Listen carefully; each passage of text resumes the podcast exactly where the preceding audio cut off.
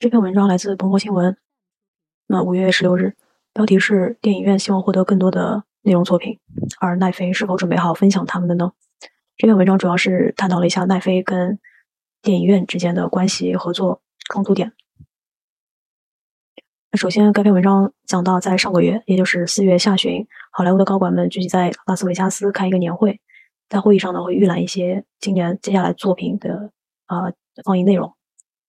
呃，但是奈飞的这个首席电影官呃 Scott Stuber 并没有参加，或者奈飞公司呢也没有去向电影所有人们做一个演讲。但事实上，在幕后呢，奈飞的高管们是有跟这些主要的连锁电影院的代表进行一对一的会面的。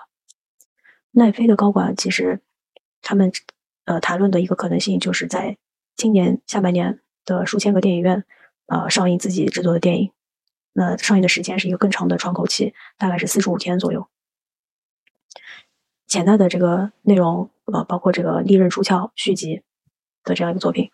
如果这次尝试成功的话，那么奈飞公司接下来可能会在电影院上映更多的自己制作的电影。那其实奈飞是之前是有在院线上映过电影的，啊，甚至是给出了一个更长的窗口期。但是呢，它并没有与这个世界上最大的两个。连锁集团合作过 AMC 和 Cineworld 集团，所以他现在需要与他们达成合作，来推广在全球范围内推广自己的内容作品。呃，事实上已经有很多年了，奈飞都在试图跟主要的这些电影院连锁的电影院去进行谈商商讨，但是双方一直没有达成共识。他们主要没有呃办法达成共识的点是在电影院上映多长时间的问题。奈飞呢是希望在电影院上映较短的时间，那这样的话，它能够尽快的把作品搬到流媒体平台上。但是电影院呢是希望这个窗口期越长越好。所以这些谈论呃也被新闻媒体大量的报道报道，而连锁电影院呢也经常会攻击奈飞，说啊奈飞试图搞成搞垮他们的生意。呃，尽管现在合作还没有完成吧，没有达成共识，但是这次达成的几率比以往都高。因为现在的电影院特别需要内容作品，而奈飞呢也在重新思考自己公司的战略规划。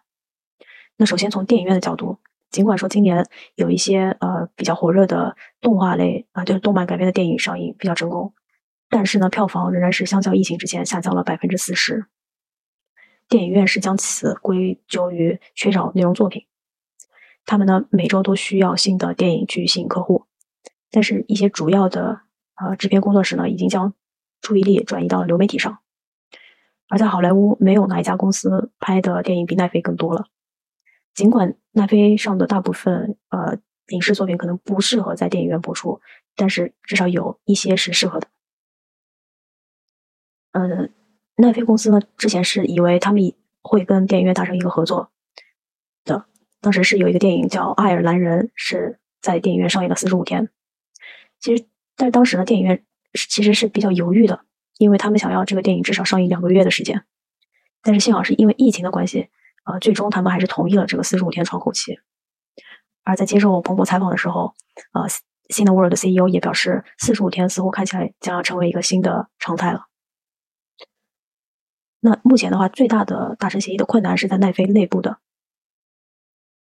因为现在首先他们的联系官泰德·萨兰多斯和里德·黑斯廷斯。他们需要去接受这样一个呃给到电影院专属上映时间的这样一件事情，而更重要的是，他们需要去同意在市场在电影的市场宣传推广上花更多的钱。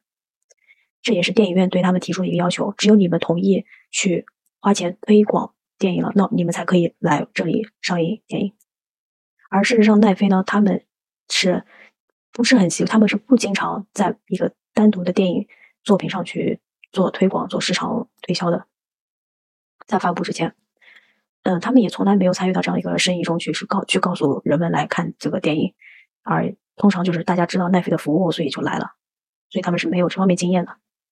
但是没办法，因为呃，现在公司流媒体服务增速放缓，不得不要求公司去做出一些战略上的改变，其中就包括呃，要引出这个带有广告的套餐计划，以及打击密码共享这件事情。